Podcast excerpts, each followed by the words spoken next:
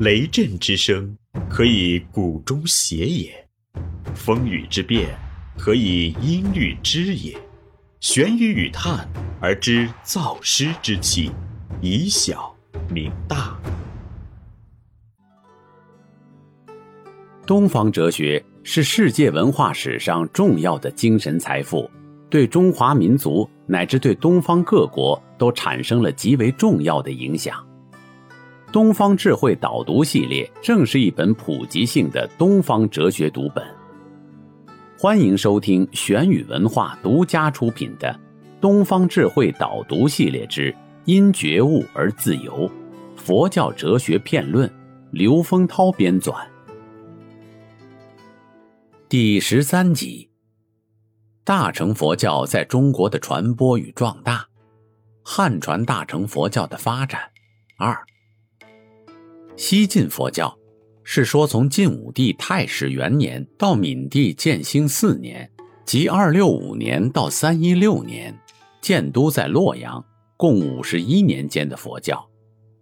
在这个时期，著名的佛教学者竺法护、安法钦、江良楼志等人，分别在敦煌、洛阳、天水、长安、嵩山、陈留、淮阳。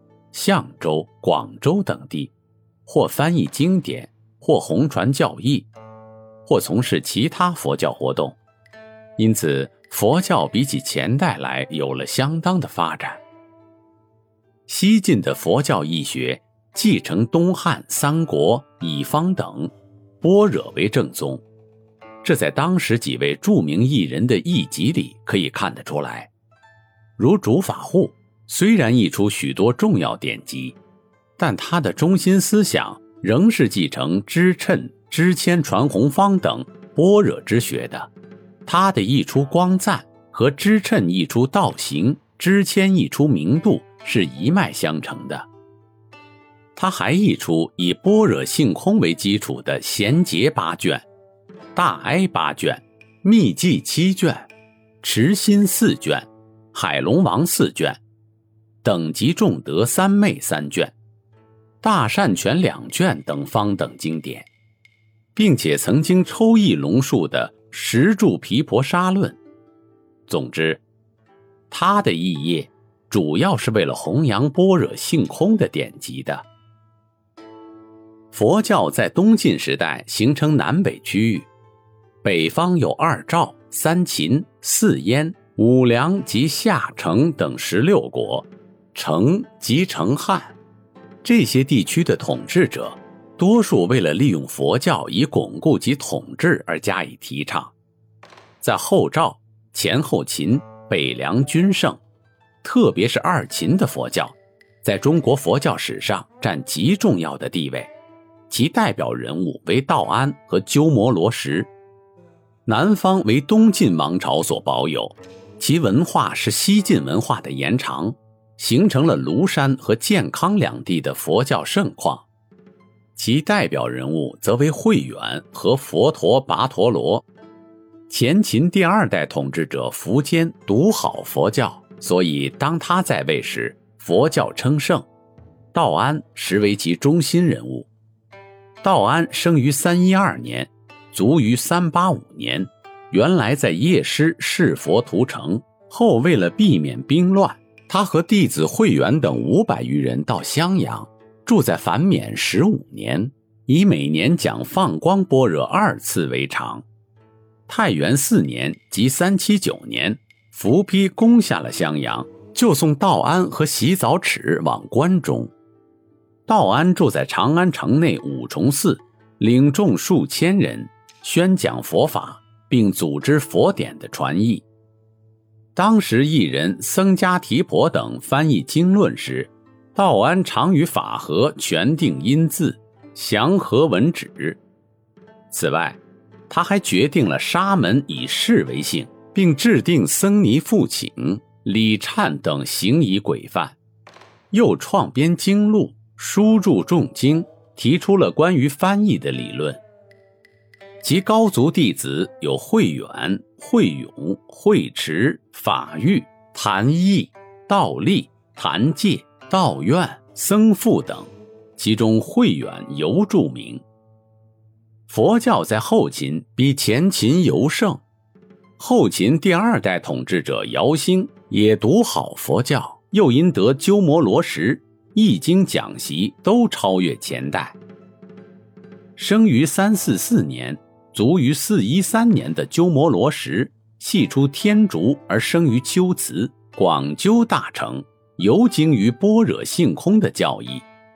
福秦建元中，也就是三六五至三八四年，苻坚遣将军吕光等攻龟兹，迎罗什到凉州时，福秦已经灭亡。到后秦弘始三年，即四零一年。